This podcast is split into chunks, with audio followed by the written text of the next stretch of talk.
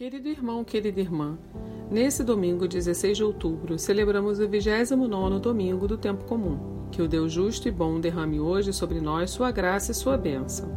No evangelho desse domingo, ouvimos Jesus contando uma parábola sobre um juiz injusto, mas ao ser procurado incessantemente por uma viúva, esse juiz atende ao pedido da mesma por justiça.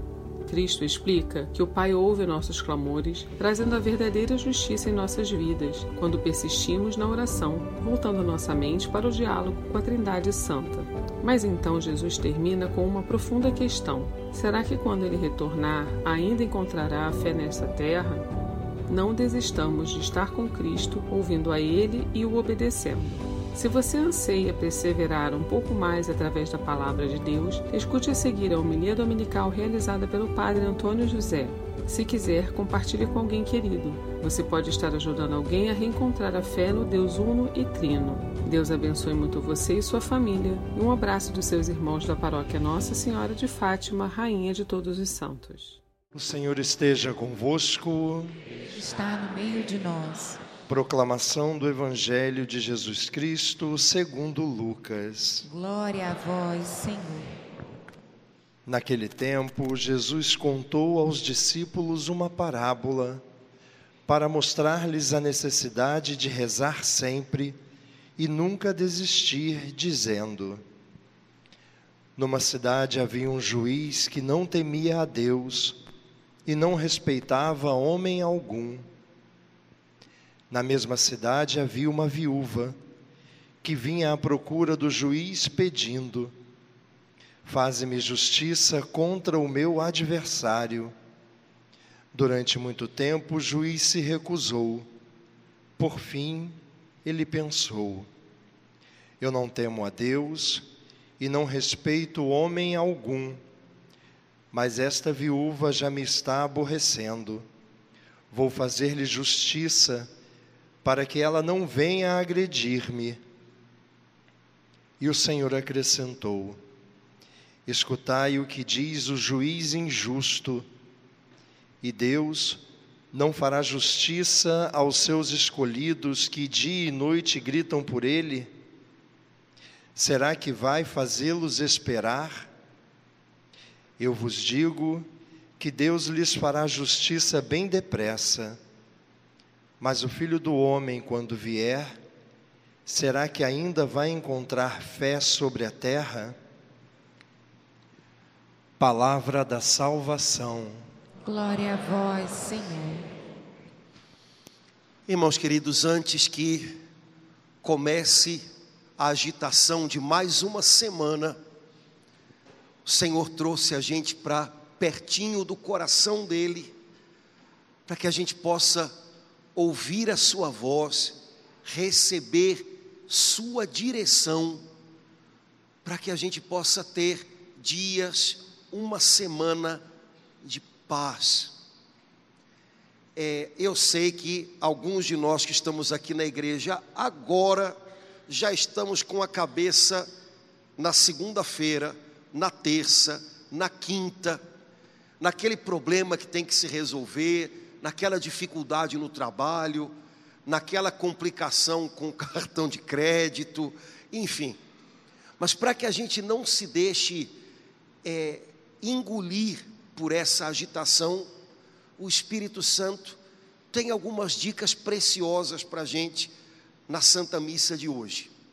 A primeira coisa que me chamou a atenção, que eu queria partilhar com você, é a oração que nós rezamos no começo da missa e assim eu queria encorajar você a tentar guardar essa oração na sua mente e no seu coração, porque eu creio que se nós a repetirmos muitas vezes nessa semana, ela vai nos fazer muito bem.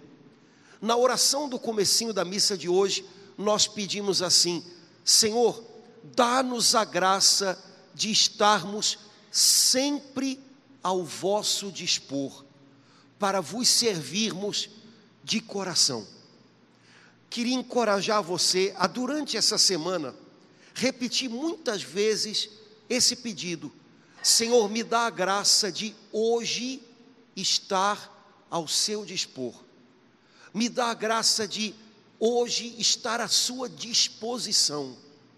Amanhã, quando você estiver indo para o trabalho ou para a faculdade, repete essa oração: Senhor, eu quero estar nesse lugar à sua disposição. Daqui a pouquinho, quando você voltar para casa, vai fazendo essa oração. Senhor, eu quero estar na minha casa à tua disposição.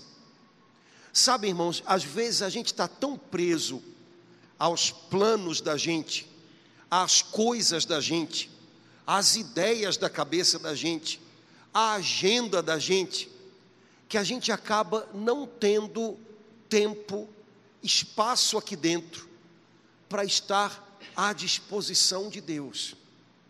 A gente está tão envolvido com o que a gente acha que tem que fazer, a gente está com a vida tão é, quadradinha dentro de um cronograma que a gente se impôs, que não sobra tempo e não sobra coração para a gente estar à disposição de Deus, para que a gente seja instrumento dele do jeito que ele quiser, com quem ele quiser, onde ele quiser. Não digo que você não tenha que organizar sua vida, porque desorganização não é uma virtude. Mas uma coisa é organizar-se, outra coisa é estar tão preso àquilo que você organizou aqui e aqui, que você nem sequer percebe que talvez Deus esteja contando com você de uma outra maneira, naquele momento, naquele dia, e quem sabe até, inclusive, nas horas em que o seu planejamento dá errado. A gente se organiza demais, a gente se programa demais e de repente aparece uma pessoa que desfaz a organização da gente. Bom, a nossa tendência natural de impulso é ficar chateado. Ai meu Deus do céu, agora essa pessoa está aqui. Senhor, eu rezei que eu quero estar à sua disposição.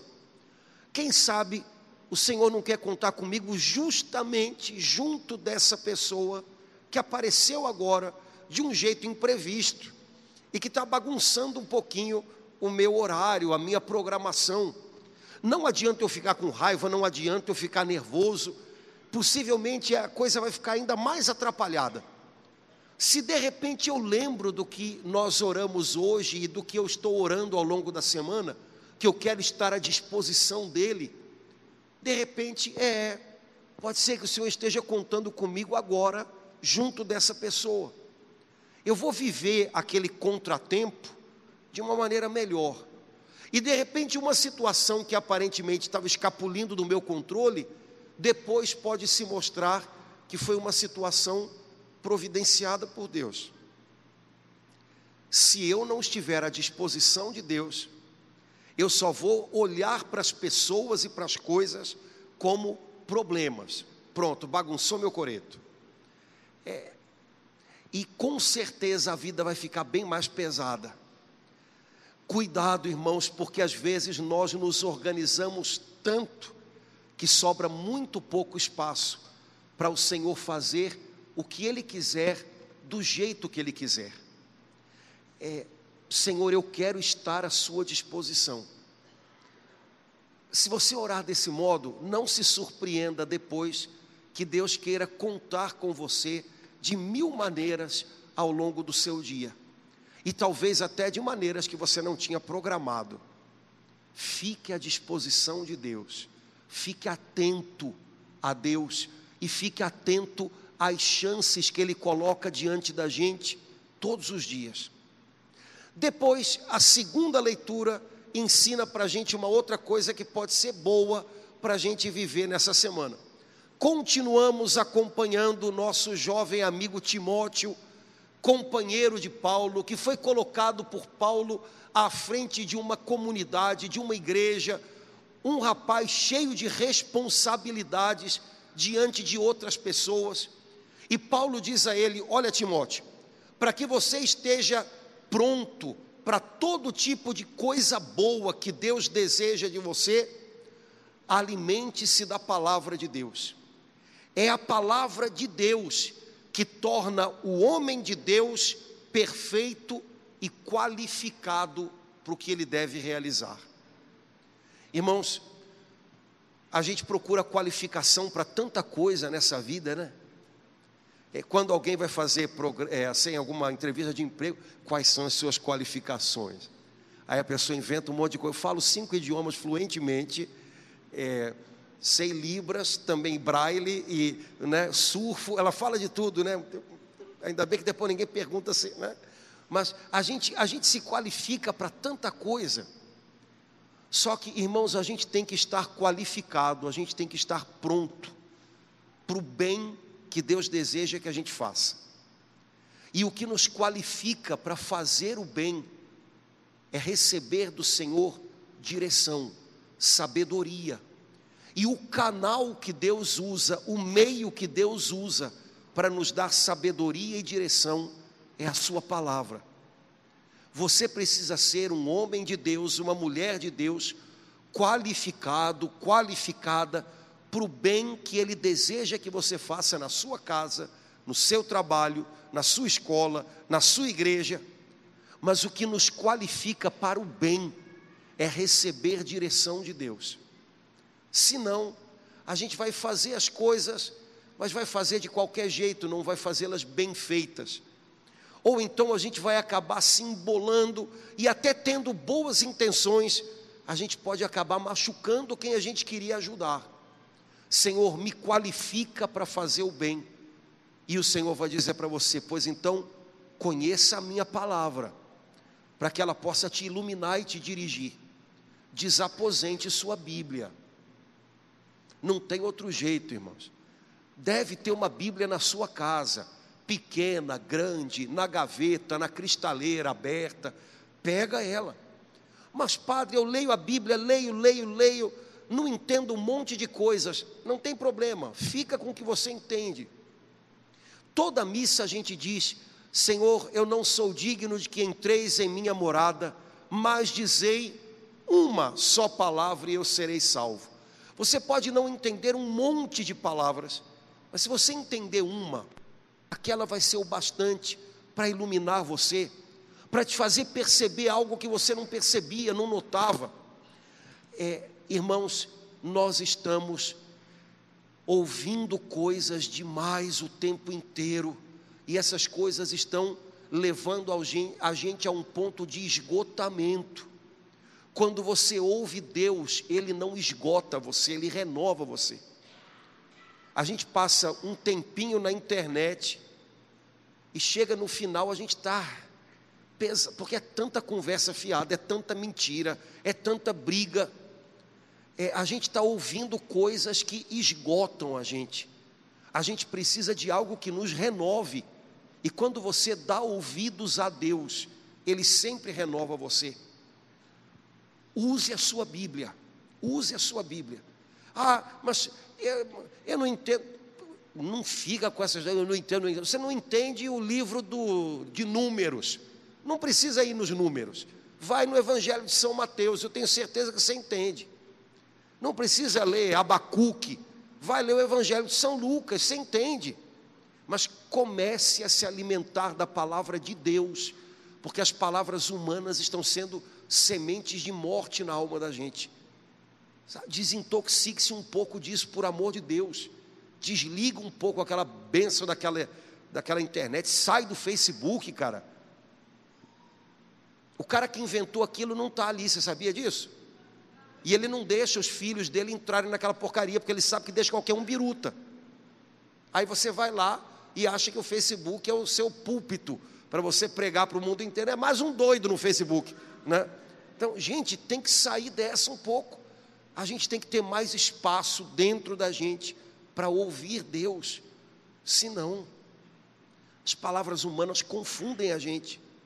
Depois o apóstolo Paulo dá mais uma dica para Timóteo.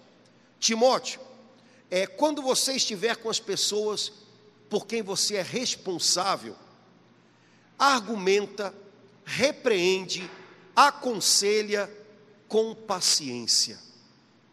Veja, Timóteo era responsável por muita gente, ele era o líder de uma igreja. Timóteo não era o dono de ninguém, porque nenhum de nós é dono de outra pessoa. Timóteo não era a solução para as pessoas, porque nenhum de nós é a solução que vai botar o outro no eixo, né? Um dia desse eu estava ouvindo uma pessoa que estava saindo de uma história complicada, com uma pessoa esquisita, complicada, e essa pessoa disse uma frase que eu achei tão interessante.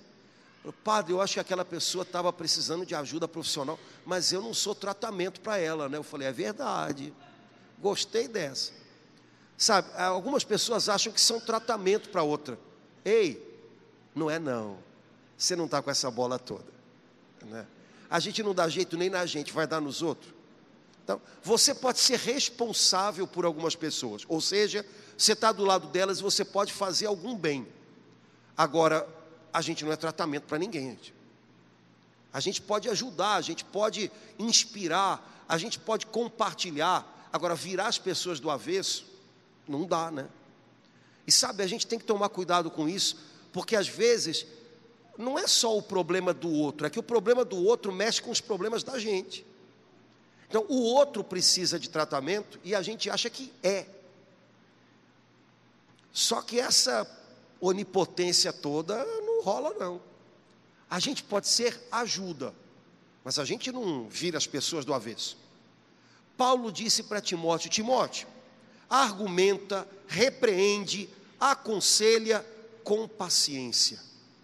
Eu acho que o que Paulo disse para ele, ele poderia dizer para a gente. E vou até esticar um pouquinho São Paulo, que me desculpe a intromissão, mas olha, ele poderia dizer para a gente assim: argumenta, repreende, aconselha, escuta, encoraja, conta piada, chora junto, com paciência.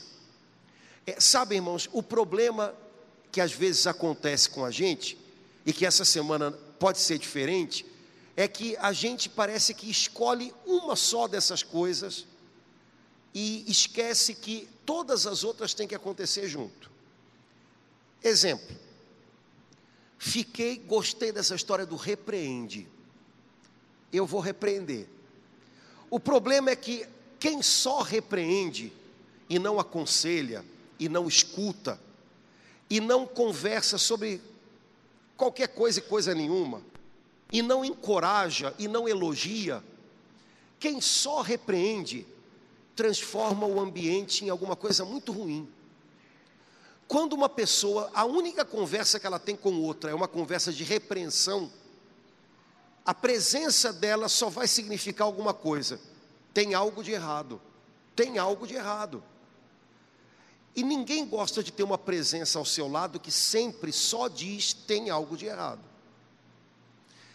Então, sugestão para essa semana. Estamos ainda no domingo, que é o primeiro dia da semana. Quando chegar terça ou quarta-feira, é, faz um balanço das suas conversas, por exemplo, com os seus filhos, ou então com a sua esposa, com o seu marido, e tenta perceber se durante essa semana você teve conversas de vários tipos. De repente você precisou repreender, mas você também aconselhou, você também conversou coisas que fizeram rir, você também elogiou, encorajou. Se você perceber que tem um pouquinho de tudo, acho que está bom. Agora, se na terça ou na quarta-feira você perceber que você só conversou com o seu filho ou com a sua filha, ou com a sua esposa ou com o seu marido, na hora de brigar, na hora de reclamar, na hora de dizer que não estava bom, aí. Porque na terça ou na quarta-feira, se a única coisa que a gente conseguiu ao longo da semana foi brigar, a gente não está sendo uma presença legal um para o outro. O que, que eu faço? Melhora isso aí. Tenta sentar junto na hora da janta e conversar sobre nada. Alguma coisa que você viu engraçada, alguma... tenta, quem sabe, encorajar, reparar em alguma coisa boa que essa pessoa fez essa semana e dar um retorno para ela. E legal aquilo que você fez, ah, eu vi que você mexia lá e tal, bacana. Irmãos, só repreender não funciona. E Paulo diz: repreende, argumenta, é, aconselha com paciência. Vocês vão de convir comigo que quando a gente imagina que a tarefa da gente é só repreender, na 15 quinta repreensão, a paciência da gente e dos outros já foi para longe, né? Aí a gente já está repreendendo da pior maneira possível. até para repreender, a gente tem que saber a hora e saber o como. É, essa semana, avalia durante a semana como é que tem sido as suas conversas, de modo especial com o pessoal em casa, que é o pessoal que está mais perto, né? É, tem tido de tudo ou a gente só conversa quando é para falar de problemas? Se tiver assim, tenta dar uma mexida nisso, tenta dar uma melhoradazinha nisso, porque vocês não vão aguentar muito tempo esse negócio. Né? Imagina um casal, são só os dois agora, os filhos cresceram. E melhor, cresceram e se foram. Porque o pior é quando cresce e não vai, né? É, mas cresceram e se foram, Deus os leve, né? Aí ficaram os dois em casa. Mas misericórdia, né? Porque tem cada história que a gente podiam escrever na porta de casa. Sabe aqueles negocinhos que o pessoal manda fazer? É, pirografia, né? Que é com fogo assim na madeira, né? Então, podiam escrever assim: bem-vindo ao purgatório e colocar na porta de casa. Que um tá ali para atazanar o outro até morrer. Meu Deus, que vida vai ser essa? Os dois só se falam em casa quando é para reclamar. É, pode ser. Agora, eu acho, sinceramente, que é escolher um negócio muito ruim para o resto da vida, né? E não vai me dizer que não é uma escolha, porque é.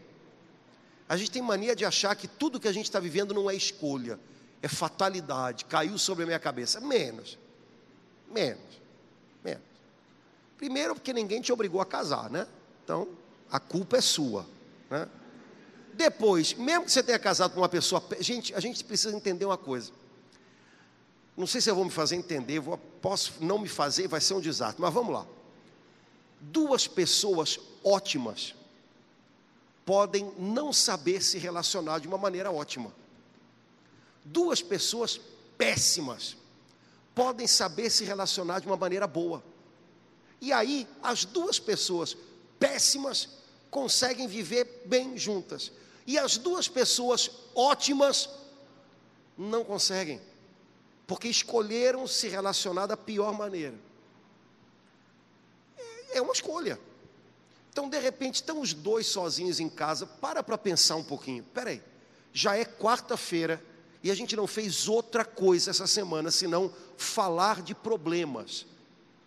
Não teve nenhuma conversa engraçada, não teve nenhuma conversa encorajadora, não teve nenhuma conversa de fé, não teve nenhuma conversa fiada, nada, só briga. Está fora do eixo isso. Vamos equilibrar um pouquinho isso. Com paciência. Com paciência. Aos pouquinhos, com uma dose de paciência boa, a gente consegue organizar melhor essa história. É, Paulo era muito sábio e ele imaginava que se Timóteo fosse um mero brigador, reclamador, consertador de gente, ele não ia conseguir conduzir aquele povo. A gente precisa lembrar que a gente tem um povo que é nosso, você tem um povo que é seu, sua família, seus colegas de trabalho, seus irmãos de fé, para que você possa ajudá-los. Não seja só um repreensor, seja também um encorajador. Faz muita diferença. A terceira e última lição da palavra de hoje, que é a mais importante, é a lição sobre a nossa necessidade de orar.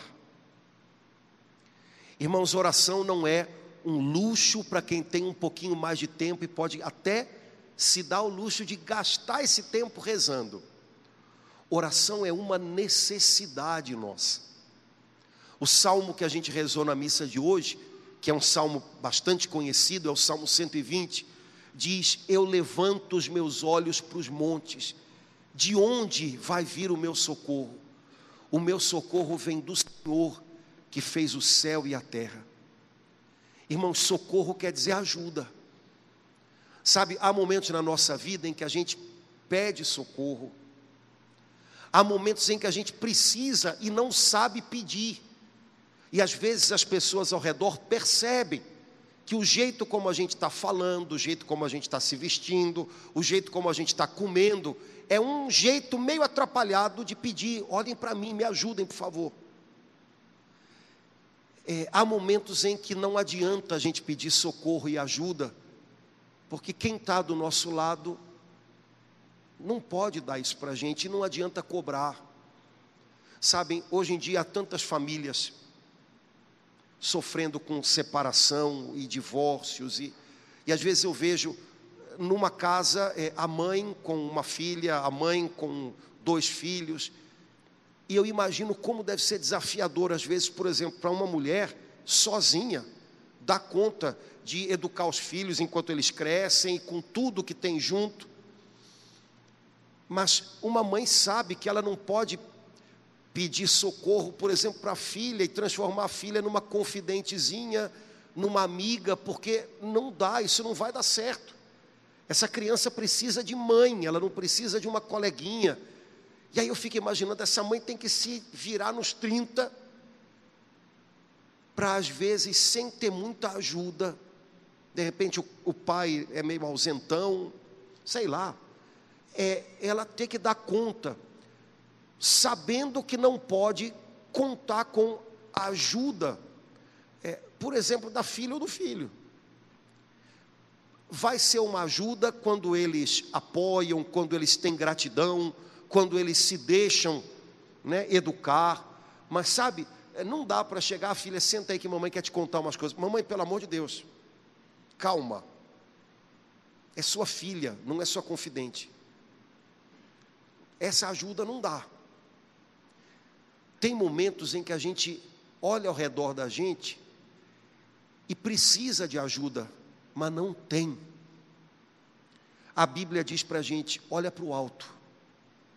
Quando você olhar para os lados e não tiver a quem pedir ajuda, quando você não souber como pedir ajuda, quando você tiver pessoas que você sabe que você não pode esperar delas ou exigir delas uma ajuda que elas não têm para te oferecer, olha para o alto. O teu socorro, a tua ajuda vai vir do Senhor. Aumenta a tua amizade com Ele. Faz os teus desabafos com Ele. Aprende a esperar e receber dele um pouco de paz, um pouco de fortaleza, uma palavra que te dê esperança, que te dê direção. Cresça na sua comunhão com Deus. O socorro vem dele sempre dele. A Bíblia diz tão bonito: ele não dorme nem cochila. Todo pai e mãe sabe que às vezes o tempo de uma cochilada é o tempo da criança levar uns tabaco, não é assim? Criança é uma coisa inacreditável, né? Você está olhando, você faz assim para ver se o leite derramou, a criança caiu, pronto. Aí quando ela cai, o leite derrama, não é assim? É, pois é, é a vida. Mas o Pai do céu não dorme nem cochila. Deus não cochilou naquela hora em que você teve um aperto maior na sua vida, Ele estava olhando por você, Ele estava ali ajudando você, Ele continua ali ajudando você. Só que, irmãos, Deus decidiu no coração dele que tudo que Ele nos dá e tudo que Ele vive conosco é fruto de oração. Ou seja, tem que ser fruto de um relacionamento da gente com Ele. Oração é isso. Eu tenho um relacionamento com Deus. E Ele quer que na minha vida as melhores coisas que me acontecem sejam fruto desse relacionamento. Agora, esse relacionamento para mim não é um luxo, é uma necessidade. Eu devo lutar para manter a minha aliança com Deus. Como se luta por uma família, como se luta é, por filhos, como se, se luta também para não se perder a comunhão com Deus. Enquanto você tem comunhão com Deus, sua vida avança. No meio de mil provações, mas avança. A primeira leitura que a gente ouviu hoje, tão bonita, um trechinho do Antigo Testamento, mais ou menos conhecido, né? O povo de Israel estava atravessando o deserto e de repente encontra um exército inimigo se colocando à frente deles. Deus ordena a Moisés: bota Josué, que é general, no campo de batalha. Você sobe a montanha e ora. E enquanto Moisés tinha as mãos erguidas e orava, Josué conseguia avançar. Quando Moisés cansava, e a Bíblia diz as suas mãos pesavam, a batalha virava e Josué começava a recuar. É, Moisés subiu acompanhado com dois sacerdotes, eles então agarraram, cada um agarrou uma mão de Moisés para que ele as mantivesse erguidas, né? Irmãos, na nossa vida a gente luta e ora. E enquanto a gente ora, enquanto a gente se entrega nas mãos de Deus, a gente avança. Quando a gente se esquece de Deus, quando a gente se perde de Deus, a gente começa a recuar. A gente começa a desfazer o que conseguiu fazer, a gente começa a perder o que conseguiu conquistar. Enquanto você luta, ora. É, não é só a nossa agitação, não são só as nossas palavras que fazem a gente avançar, é a nossa oração, é o tempo que a gente gasta com Deus, é a entrega que a gente faz para Ele aqui dentro. É, e existem lutas, irmãos, que duram a vida inteira, viu? A gente não pode deixar o cansaço falar mais alto. As mãos de Moisés pesaram, as nossas às vezes também pesam. Tem um monte de coisa que puxa a gente para baixo. É, mas você não pode desistir. Continua orando. Tem lutas que duram a vida toda. E você não pode parar na metade. Continua vivendo, continua lutando, mas cerca a tua luta de oração antes de ir para o combate, ora, entrega a Deus. Quando vencer uma batalha, louva a Deus. Quando tiver a impressão de que fracassou numa batalha, confie em Deus. No meio da batalha, busca a sabedoria de Deus, mas todo o tempo acompanha o teu dia a dia, o teu combate de cada dia com oração. É, a gente às vezes gasta muito tempo diante das pessoas, tempo que a gente precisava gastar diante dele.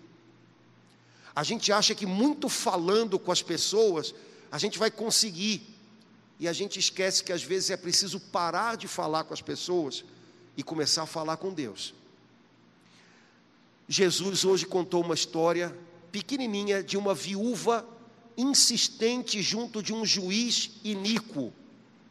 Olha, não é novidade, né? Um juiz ruim, que não temia Deus, que não se preocupava com ninguém, foi vencido por uma viúva teimosa, que não parava de chamar a atenção dele, conseguiu. Jesus diz: Pois é assim que deve ser com vocês. Vocês têm no céu alguém muito melhor do que um juiz iníquo. Vocês têm um pai. Falem com ele, mostrem para ele a vida de vocês busquem nele o que vocês precisam. E Jesus contou essa história, São Lucas diz logo no comecinho, para falar para a gente sobre a necessidade, a necessidade de rezar sempre e não desistir nunca. Rezar sempre, irmãos. É, ontem, para falar com as crianças, rezar sempre. O que é rezar sempre? É um negócio que não é que para sempre, mas o que é sempre? Crianças, rezar sempre é rezar só quando vem a missa no domingo? Não. Rezar sempre é rezar segunda, quarta e sexta? Não. Rezar sempre é rezar todo dia. Falei, Isso, pronto, todo dia. Pegaram todo dia. Aí no final eu perguntei: e aí, o que, que Jesus falou para a gente hoje? Ele falou sobre a, a, necessidade de rezar todo dia. Eu falei: Isso, todo dia. Vai, não é sempre. Tá bom. Entenderam o recado. Só que para a gente fazer algo sempre, a gente tem que se disciplinar para isso, né? E aí eu perguntava para eles: vocês comem todo dia ou só segunda, quarta e sexta? Aí tem um garoto aqui na frente, engraçado, magrinho, todo dia. Falei, é. E banho? Vocês tomam todo dia? Ele coçou a cabeça assim. Eu falei, é todo dia. Pois é, é. Tem que entrar na agenda do dia, a oração também. Sabe, irmãos, tem coisas que se a gente não se impõe, a gente não aprende a vivê-las. E posso dizer uma coisa para você, sem medo de errar. Normalmente, nos momentos em que a gente mais precisa, menos a gente quer rezar. Se você se acostumar a só rezar quando quer, estou preocupado com você. Porque eu acho que na maior parte do tempo a gente não quer, mas precisa muito. Portanto, se a gente não se disciplina a buscar a Deus cada dia, todo dia, uh -uh, fica sempre para depois. Ou então você já sabe como é que é no final do dia, quando a gente já não está nem pensando, juntando mais as ideias. Eu me deito, com Deus me levanto, na graça de Cristo, do Espírito Santo. Pá, né? Isso, eu, isso aí deve ser a oração do Chaves. O Chaves deve. Não, não, mas a gente não, gente. A gente tem que rezar melhor do que isso, né? A gente está precisando bem mais do que isso. É, crie maneiras de orar todo dia. Lembrando que ninguém pode orar no seu.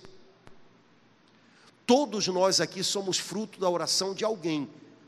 A gente precisa que alguém reze pela gente. Tenho certeza que se você está aqui hoje, é porque tem alguém que rezou por você. Uma avó, uma mãe aflita, alguém rezou por você, para você estar tá aqui hoje. Agora, nenhuma dessas pessoas pode rezar no seu lugar, porque oração é relacionamento com Deus e ninguém pode ter isso no lugar da gente. Orar sempre, sem desistir, nunca. Existem batalhas que duram toda a vida. Você não pode desistir antes. Continua orando, continua buscando a Deus continue esperando nele. Você não pode desfazer amanhã a oração que você começou a fazer hoje. Hoje você ora e amanhã, ah, eu acho que não adianta. Não, mantenha a sua fé. Essa batalha é longa. Você tem que se manter firme nela, porque um soldado, mesmo cansado, tem que continuar lutando. Irmão, Jesus termina o evangelho de hoje com uma pergunta que cada dia parece que é mais real do que a gente imaginava. Eu imagino que alguém há 100 anos atrás, quando lia esse evangelho, imaginava que essa pergunta de Jesus podia ser uma pergunta retórica, né? Aquele tipo de pergunta que a gente faz só por fazer. Mas hoje, essa pergunta não é retórica, ela é muito concreta. Quando o filho do homem vier, será que ele encontrará fé nessa terra?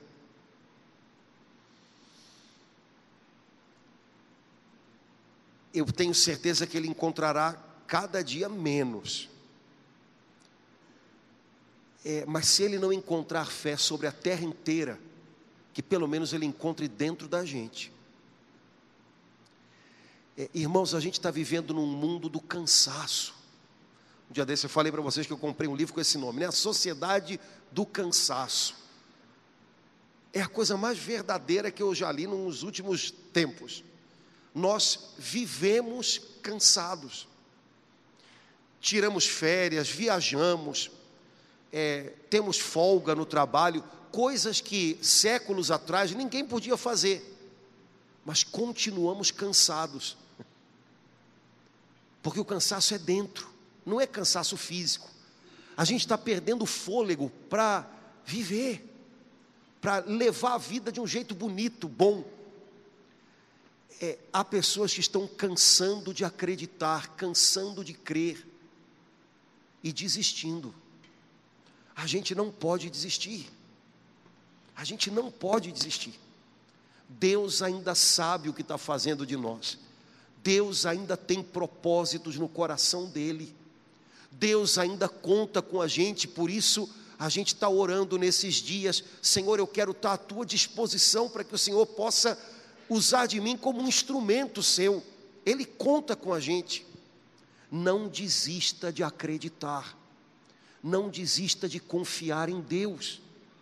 Agora, nossa fé tem a dimensão da nossa oração. Nem um milímetro a mais, nem um milímetro a menos. Se você ora, você crê, e a sua fé é sólida. Se você ora muito, a sua fé é uma fé crescente. Se você ora de maneira superficial, estabanada, sua fé vai ser frágil, superficial.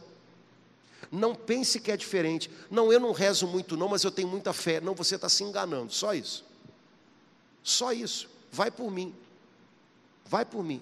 Você pensa que crê, quando na verdade você tem vagas ideias sobre alguma coisa, sabe? Isso não é crer. Crer é ser sustentado pela sua entrega a Deus e renovar essa entrega a cada dia. Isso é fé. É achar que existe um Deus, uma força. Isso não é crer, isso é achar. É, sua fé é do tamanho da sua oração.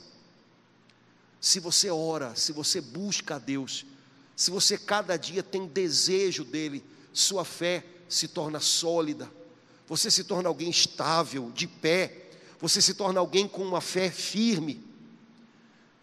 Se você nunca tem tempo para orar, se você nunca tem disposição para se disciplinar a oração, sua fé é só um verniz. Essa semana a gente está tendo que mexer com cupim aqui na igreja. Já deu cupim na sua casa? Ah, beleza. Até em parede tem cupim. A gente fez assim, parecia que estava inteiro, só estava do lado de fora, dentro tudo oco. É, irmãos,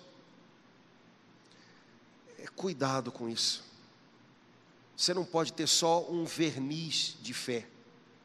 Você tem que ter uma fé que mantenha você firme no meio da tribulação. E isso não se improvisa. Isso não se improvisa. Isso se cultiva de dia para dia em oração.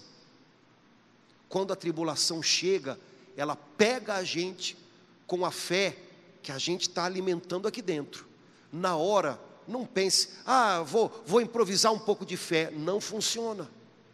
Na hora que a má notícia chega, na hora que o luto chega, na hora que a fragilidade chega, ela te pega com a fé que você está alimentando aqui dentro com a sua oração.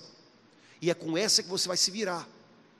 Pois então, aproveite essa semana, aproveite esse dia de hoje para crescer na sua fé. No coração de muitos, sobrou muito pouco. Quando o filho do homem vier, porque ele virá, será que ainda encontrará fé na terra? Que ele encontre na gente, e encontrando na gente, que Ele possa também encontrar em outros com quem a gente vai partilhar aquilo que Ele tem acendido dentro da nossa alma. Seja um homem de oração, uma mulher de oração, não uma pessoa que reza de vez em quando, uma pessoa que alimenta a sua fé, porque ora sempre, sem desistir nunca. Seja uma pessoa que, com sabedoria, se alimentando da palavra de Deus, tem paciência para repreender, encorajar, caminhar junto com as pessoas que Deus deu a você. E essa semana a gente vai fazer esse trato. Durante a semana, muitas vezes, dizer: Senhor, eu estou à tua disposição. A minha agenda não é tão importante quanto a sua. Eu sou teu instrumento aqui na terra. Me, me ajuda a ver as oportunidades que o Senhor vai me dando para fazer o bem. E com a ajuda do Espírito Santo, a gente vai ver que ele tem contado muito com a gente e que ele tem planos que ainda estão de pé para a gente viver sobre essa terra.